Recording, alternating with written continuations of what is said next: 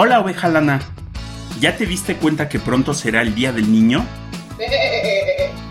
¿Qué te parece si en esta ocasión, y para celebrar este día tan especial, le contamos un cuento a todos nuestros amiguitos? Este cuento tiene que ver con el esfuerzo, la superación y el ingenio para alcanzar tus sueños. ¿Te gusta la idea? Entonces, quédate. Seguro te interesa.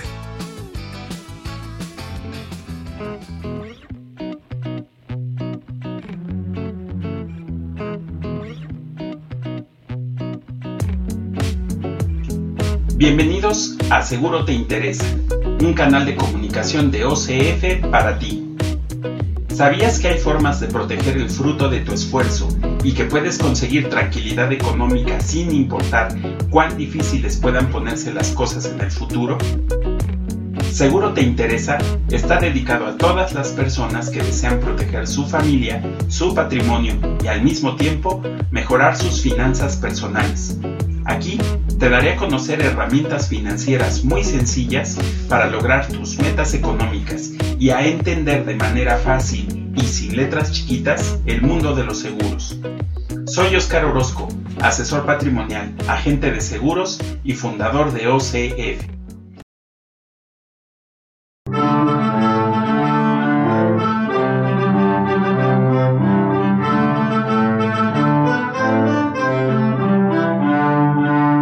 Historia que contaremos hoy es una adaptación del cuento Simba del Marino que forma parte de las mil y una noches ovejalana.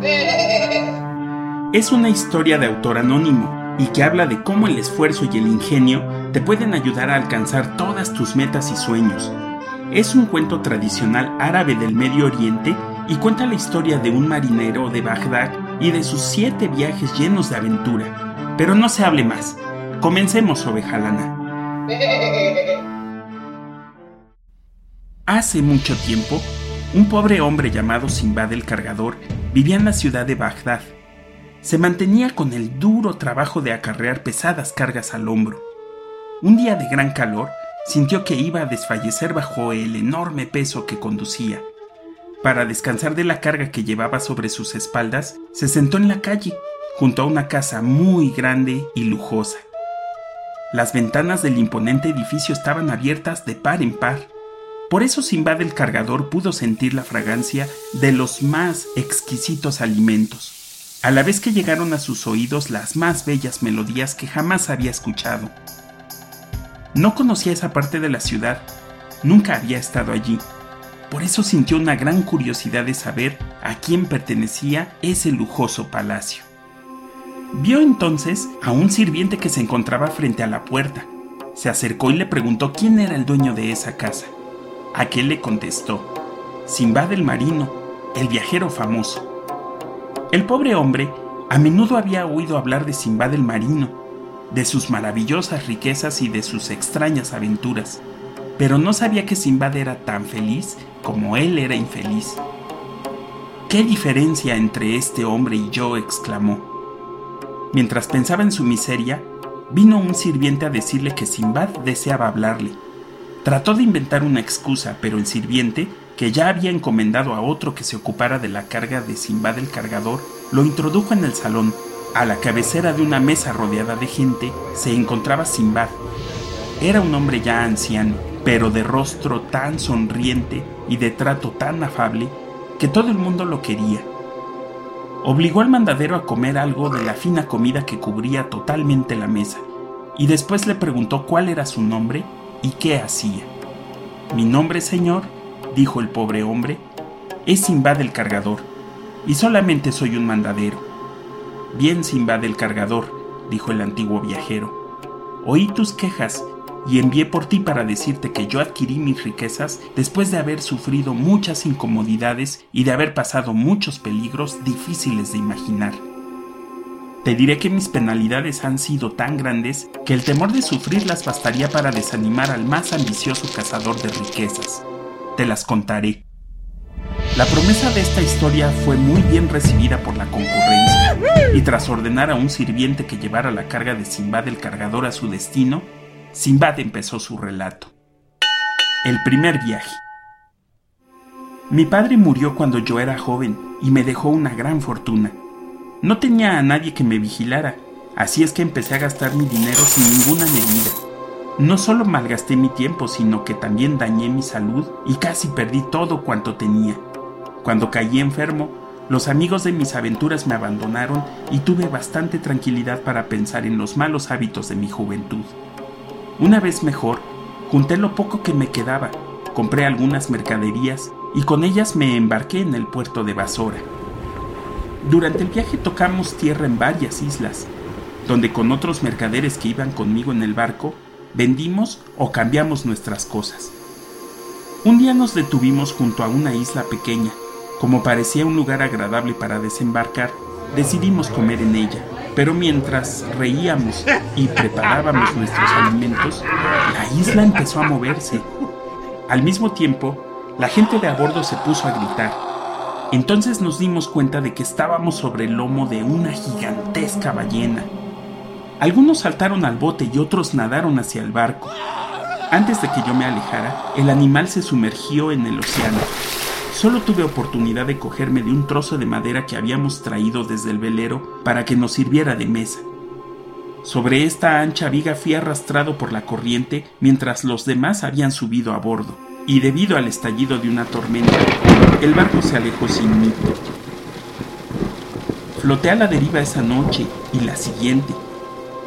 Al amanecer, una ola me lanzó a una diminuta isla. Ahí tuve agua fresca y fruta. Encontré una cueva, me acosté y dormí varias horas. Después miré hacia los alrededores buscando señales de gente, pero no vi a nadie. Sin embargo, había numerosos caballos pastando juntos, pero no había rastros de otros animales. Al llegar el crepúsculo, comí algo de fruta y subí a un árbol para dormir seguro. A eso de la medianoche, un curioso sonido de trompetas y tambores atronó en la isla hasta el amanecer. Después pareció tan solitaria como antes. A la mañana siguiente descubrí que la isla era muy pequeña y que no había más tierras a la vista. Entonces me consideré perdido. Mis temores no fueron menos cuando me dirigí hacia la playa y vi que en ella abundaban serpientes de gran tamaño y otras alimañas.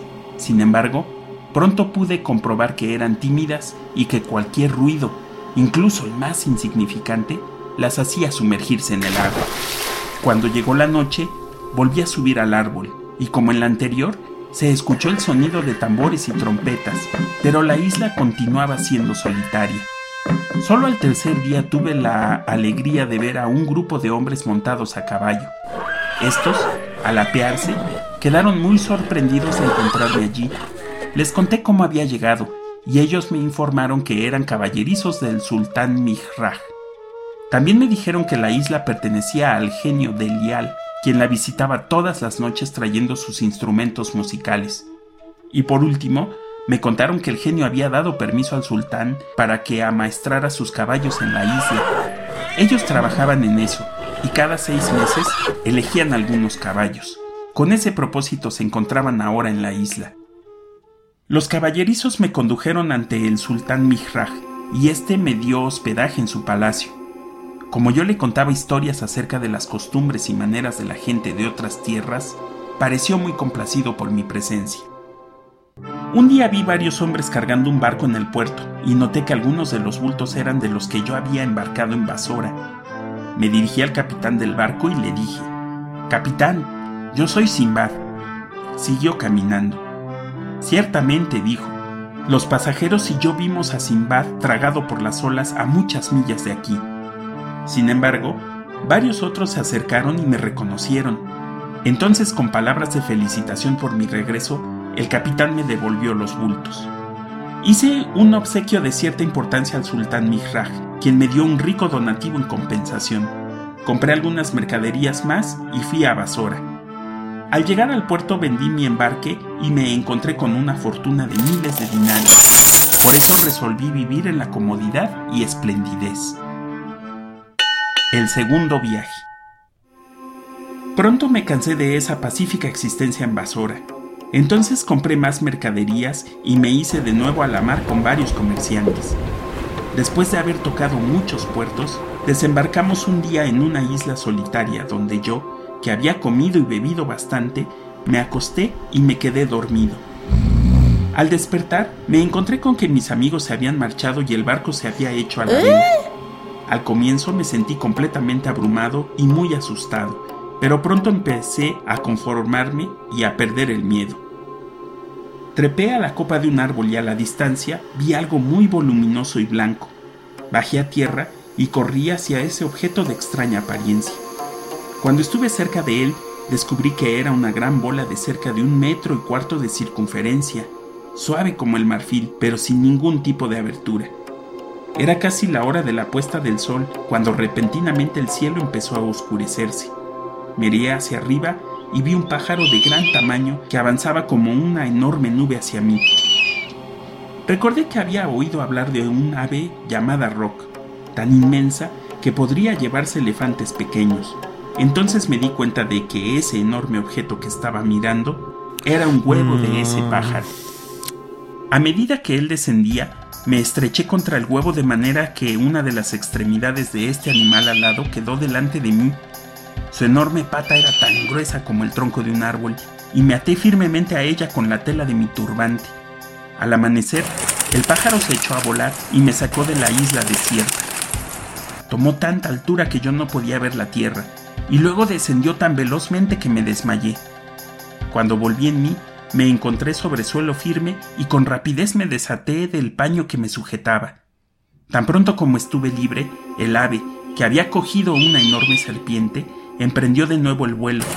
Me encontré en un valle profundo, cuyos costados eran demasiado escarpados para escalarlos. A medida que andaba angustiado de acá para allá, advertí que el valle estaba sembrado de diamantes de gran tamaño y belleza, pero pronto contemplé algo más que me causó temor. Serpientes de tamaño gigantesco acechaban desde unos agujeros que había en todas partes.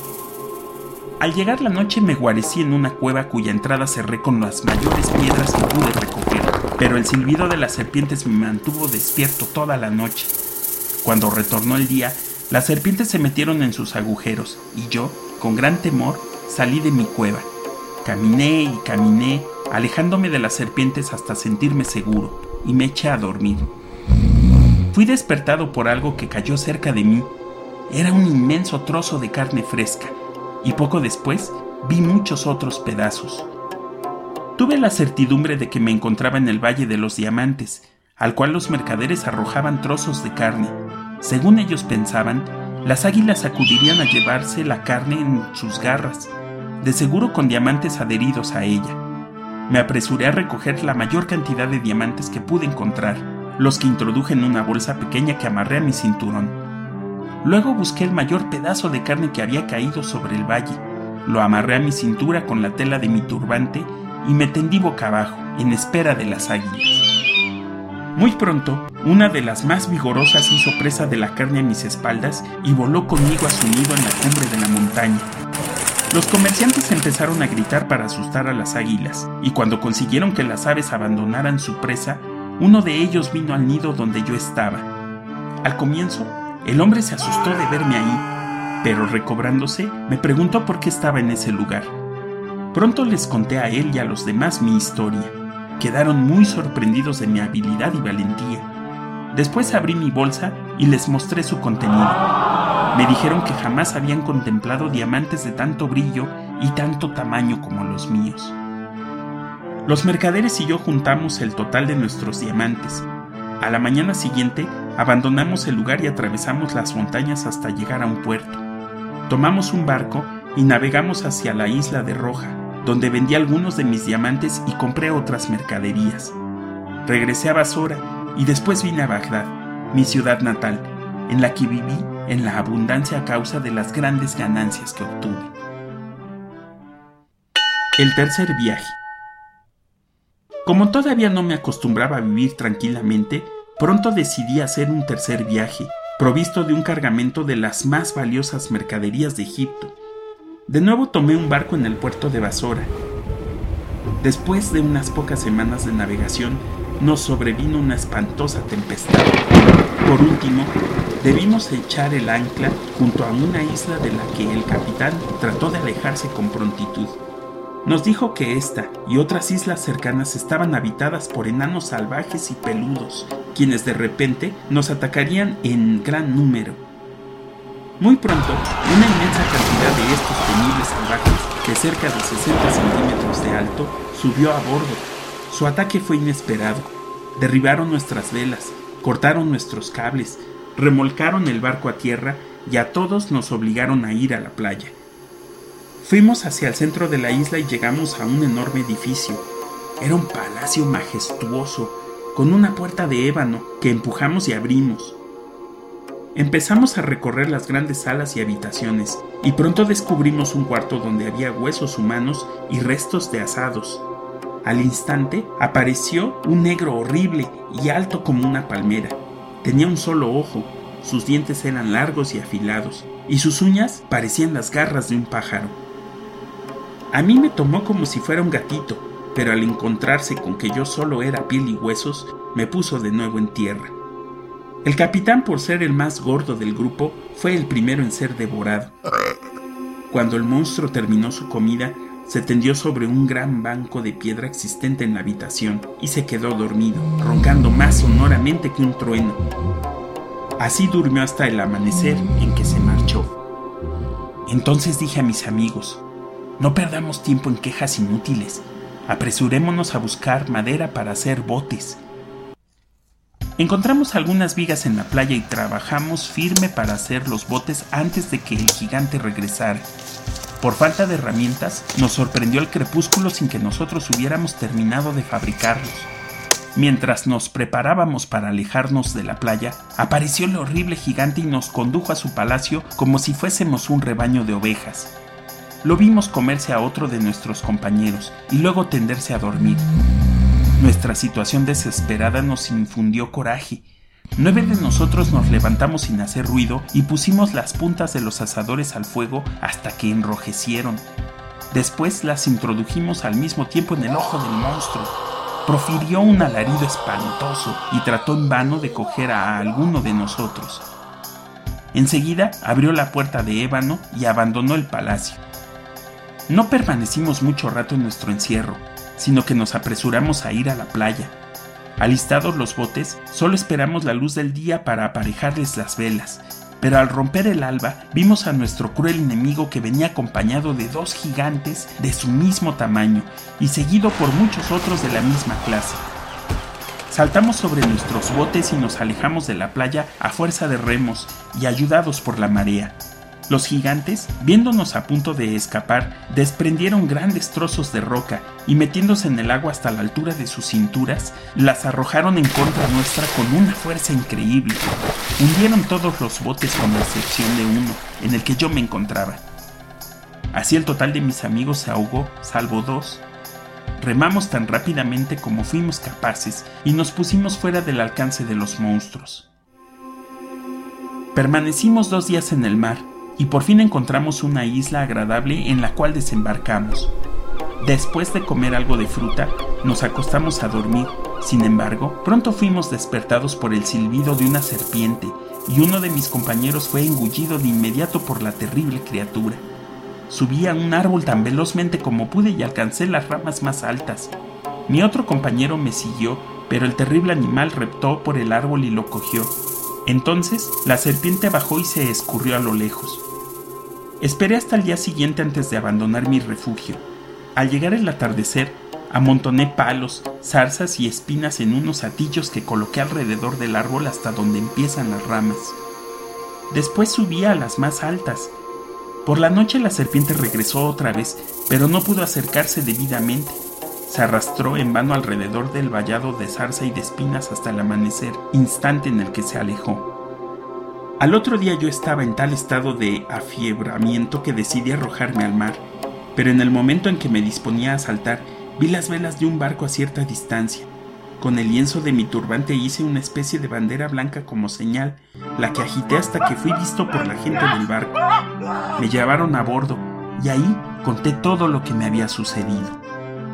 El capitán fue muy amable y me dijo que tenía unos fardos de mercaderías que habían pertenecido a un comerciante al que, por casualidad, había dejado abandonado en la isla.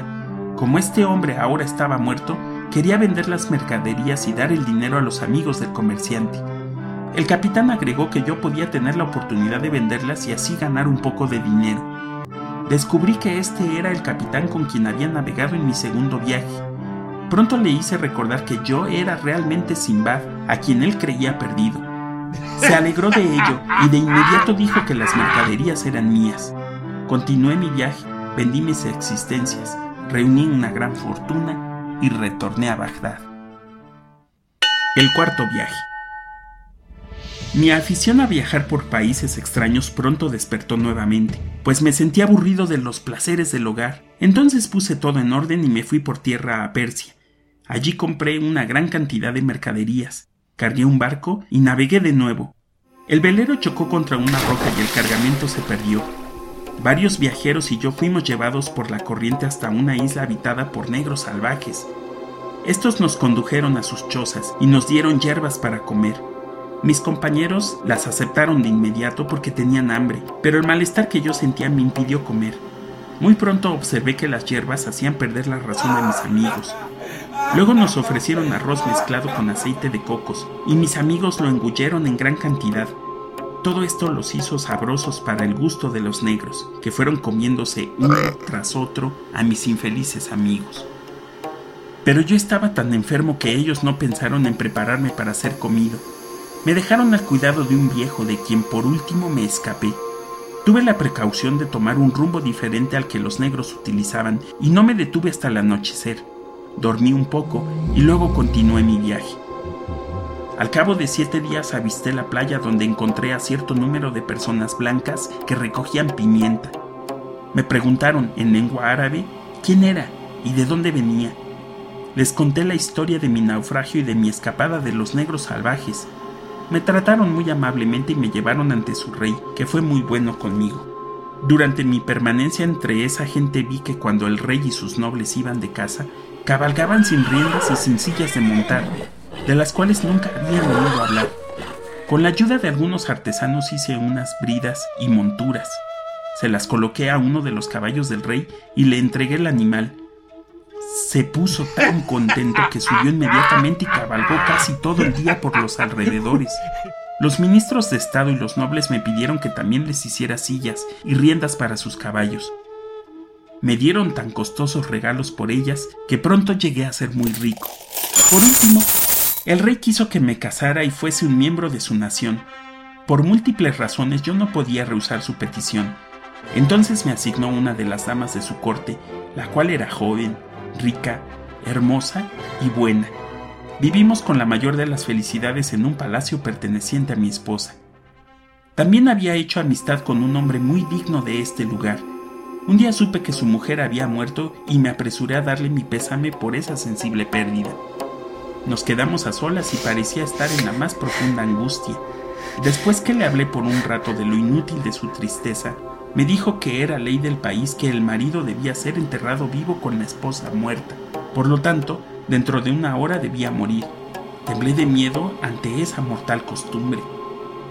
En un momento, la mujer fue vestida con sus joyas y sus trajes más costosos y colocada en un ataúd abierto. La marcha fúnebre comenzó y el marido caminó siguiendo el cuerpo de la muerta. El cortejo llegó a la cumbre de una alta montaña donde la gente removió una gran piedra que cubría la boca de un pozo muy profundo. El féretro fue deslizado hacia abajo y el marido, después de despedirse de sus amigos, fue puesto dentro de otro ataúd abierto. En él había también un cántaro de agua y siete panes. Enseguida, este segundo ataúd fue deslizado hasta el fondo del pozo. Volvieron a colocar la piedra en la boca de la cueva y todos retornaron a sus hogares.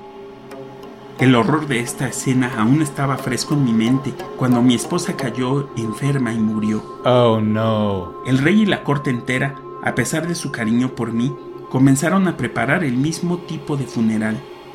Oculté mi sentimiento de terror hasta que llegamos a la cumbre de la montaña.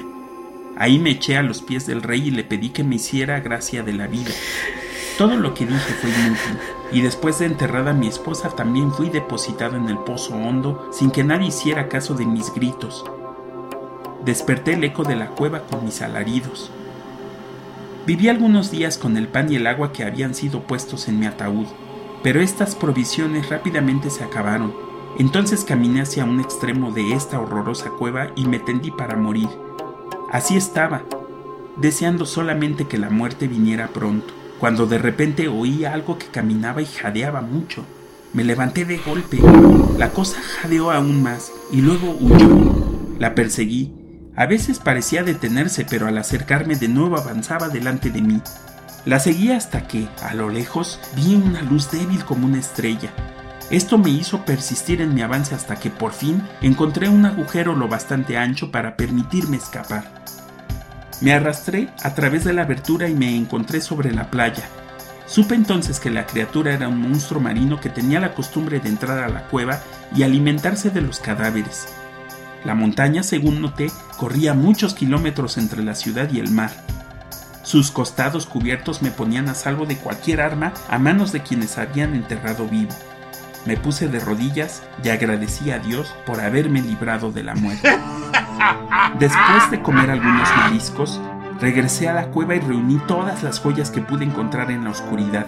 Las llevé a la playa, las puse dentro de unas bolsas y las amarré con las cuerdas con que se bajaban los ataúdes.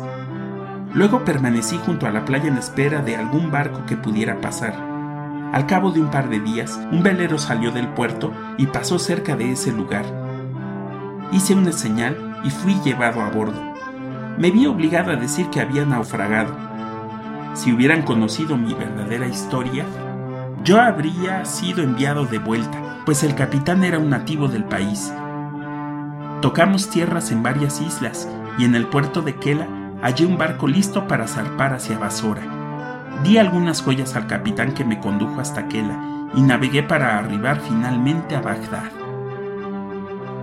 Hagamos una breve pausa escuchando If I Was Your Girlfriend, The Mondays.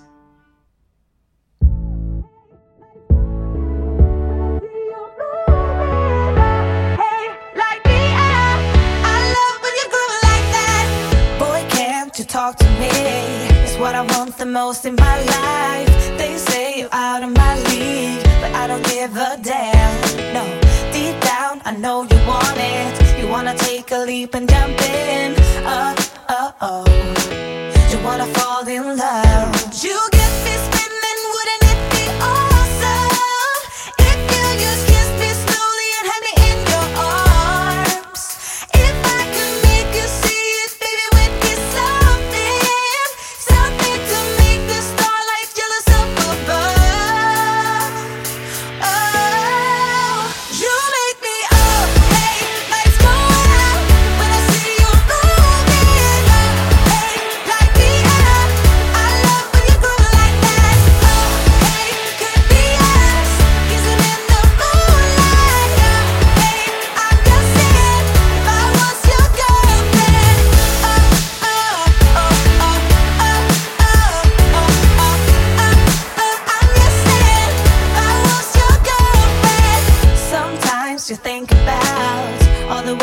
making you smile. I know I am what you need, and boy, you're just my type. Deep down, I know you want it. You wanna take a leap and jump in. Uh, uh, oh. We're gonna fall in love.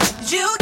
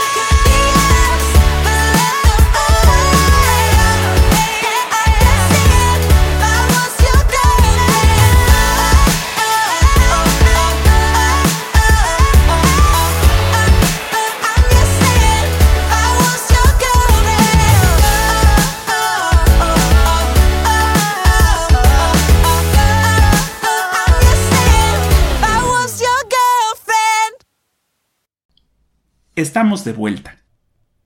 El quinto viaje. Ya olvidado de los peligros de mis primeros viajes, construí un velero a mis expensas.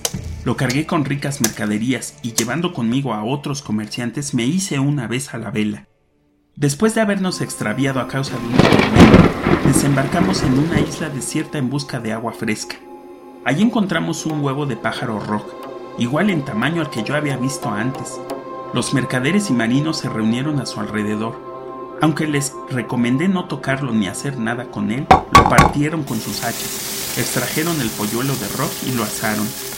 Apenas habían terminado, vimos venir volando hacia nosotros dos grandes pájaros. Nos apresuramos a subir a bordo y nos pusimos a navegar. No habíamos avanzado mucho cuando vimos las dos enormes aves que nos seguían y que pronto estuvieron volando sobre la embarcación. Una dejó caer una gigantesca piedra al mar, muy junto al barco. La otra soltó una piedra similar que dio medio a medio de la cubierta. La embarcación se hundió. Me hacía una gran viga librada del naufragio y conducido por la corriente y la marea, llegué a una isla de orilla muy escarpada. Toqué tierra seca y me refresqué con fruta fina y agua pura. Caminé un poco hacia el interior de la isla y vi a un débil anciano sentado cerca de la ribera. Al preguntarle cómo había llegado hasta ahí, solo respondió pidiéndome, por medio de señales, que lo trasladara a otro lado del arroyo para poder comer algo de fruta. Lo tomé sobre mis hombros y atravesé, pero en vez de bajarse, apretó con tanta firmeza sus piernas alrededor de mi garganta que llegué a temer que me estrangulara. Dolorido y asustado me desmayé y de repente, al volver en mí, el anciano aún estaba en su primera posición, me obligó a levantarme rápidamente y a caminar bajo los árboles, mientras él cogía fruta a su gusto. Esto duró un largo tiempo. Un día, conduciéndolo por los contornos, arranqué una enorme calabaza, la limpié y exprimí dentro de ella el jugo de algunas uvas. La llené y lo dejé fermentar por varios días, hasta que a la larga el jugo se transformó en un vino excelente Bebí de él y por unos momentos olvidé mis sufrimientos y empecé a cantar animadamente. El anciano me hizo darle la calabaza y al gustar el sabor del vino tomó hasta emborracharse, cayó de mis hombros y murió al fondo de un precipicio. Me apresuré a marchar hacia la playa y pronto me encontré con la tripulación de un barco. Me dijeron que había estado en poder del viejo del mar y que era el primer individuo que lograba escapar de sus manos. Navegué con ellos y cuando desembarcamos, el capitán me presentó a ciertas personas cuyo trabajo era reunir cocos. Todos cogíamos piedras y las lanzábamos contra los monos situados en las copas de los cocoteros. Estos animales nos respondían arrojándonos infinidad de cocos. Una vez obtenida una cantidad que podíamos llevar con nosotros, regresábamos a la ciudad. Pronto tuve una buena suma de dinero derivada de la venta de los cocos que había juntado, y por último navegué hacia mi tierra natal. El sexto viaje. Al cabo de un año, estuve preparado para el sexto viaje. Este resultó muy largo y lleno de peligros, pues el piloto Oh, perdió el rumbo y no supo hacia dónde conducir el barco. Por fin nos dijo que seguramente nos haríamos pedazos contra unas rocas cercanas, hacia las cuales íbamos con rapidez. Oh no. En unos pocos instantes, el velero había naufragado. Salvamos nuestras vidas, algunos alimentos y nuestras mercaderías. Ahora, dijo el capitán, cada hombre puede cavar su propia tumba. La playa a la que habíamos sido lanzados estaba al pie de una montaña imposible de escalar. Así las cosas. Muy en breve vi a mis compañeros morir uno tras otro. En la roca había una cueva de temible aspecto en la que penetraba un río. Yo ya había perdido toda esperanza, así es que decidí intentar salvarme a través de ese río. Me puse a trabajar e hice una balsa. La cargué con fardos de ricas telas y grandes trozos de cristal de roca, de los cuales la montaña estaba formada en su mayor parte. Subí a bordo de la balsa y me arrastró la corriente. Luego desapareció todo vestigio de luz. Durante muchos días me deslicé en la oscuridad y por último me quedé totalmente dormido. Cuando desperté, me encontré en un país encantador. Mi balsa estaba atada a la orilla y algunos negros me dijeron que me habían encontrado flotando en el río que regaba sus tierras. Me alimentaron y después me preguntaron cómo había llegado hasta ahí. Me condujeron juntamente con mis mercaderías a presencia de su rey. Una vez que estuvimos en la ciudad de Senderib, narré mi historia al rey y éste dio órdenes de escribirla en letras de oro. Obsequié al soberano algunos de los trozos más bellos de cristal de roca y le rogué que me permitiera retornar a mi país, lo que consintió de inmediato. Más aún, me entregó una carta y algunos regalos dirigidos a mi propio príncipe, el califa Harun al-Rasid. Estos eran un rubí convertido en una copa y cubierto de perlas, la piel de una serpiente que parecía de oro puro y podía curar todas las enfermedades, madera de aloe y alcanfor, y además una esclava de admirable belleza. Regresé a mi país, entregué los regalos al califa y éste me dio las gracias y una recompensa. El séptimo y último viaje.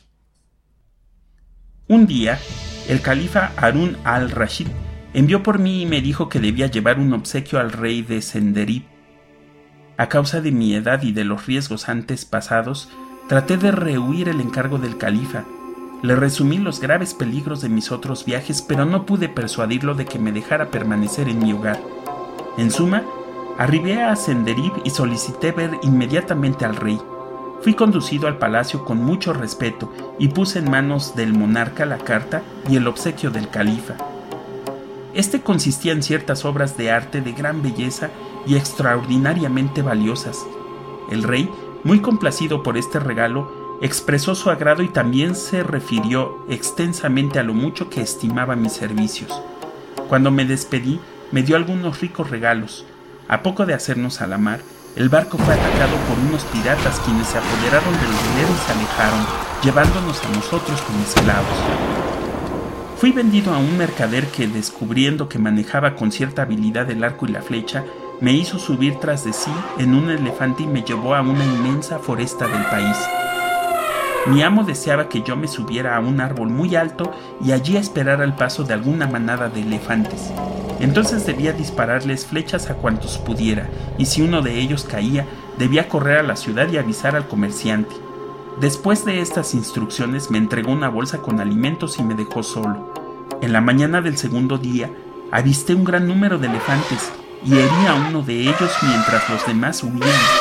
Regresé corriendo a la ciudad y di cuenta a mi amo.